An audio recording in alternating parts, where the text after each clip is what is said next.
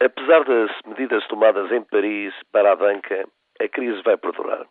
Porque sem que se aumente o poder de compra das massas, em termos globais, o volume de negócios não melhorará e por isso teremos nas empresas as inevitáveis falências, concentrações e o desemprego. É esta a questão central. Por preconceito ideológico, o Governo ignorou todos os avisos de instituições credíveis. Eu fiz-lhes aqui eco para que se tomassem medidas por antecipação afirmando em outubro de 2007 e em junho deste ano, na TSF, que a crise se ia agravar, que teria um dos seus picos maiores em setembro, outubro, com falências de bancos e ruína de fundos de pensões e com as bolsas num turbilhão.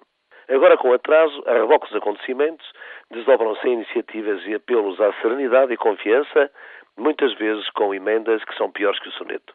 O Banco de Portugal afirma num dia que há dois pequenos bancos em dificuldade para depois procurar corrigir e falar na robustez da banca.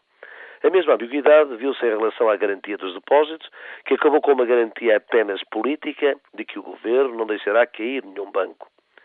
Estas atitudes aumentam a desconfiança e por isso não é de estranhar as notícias que nos dão conta das transferências de depósitos para a Caixa Geral de Depósitos, que a compra de cofres particulares aumentou ou que a Caixa vai emprestar uns milhões ao BPN. O país não é só a banca. Exige por isso que ao Governo que se deixe de ambiguidades e de meias medidas que não resolvem o problema da liquidez, nem das empresas, nem das famílias, nem garantem os fundos de pensões. Se os milhões não faltaram para a banca, por que é que faltam para os trabalhadores, os reformados e as pequenas e médias empresas? Aqui, na Europa e nos Estados Unidos da América.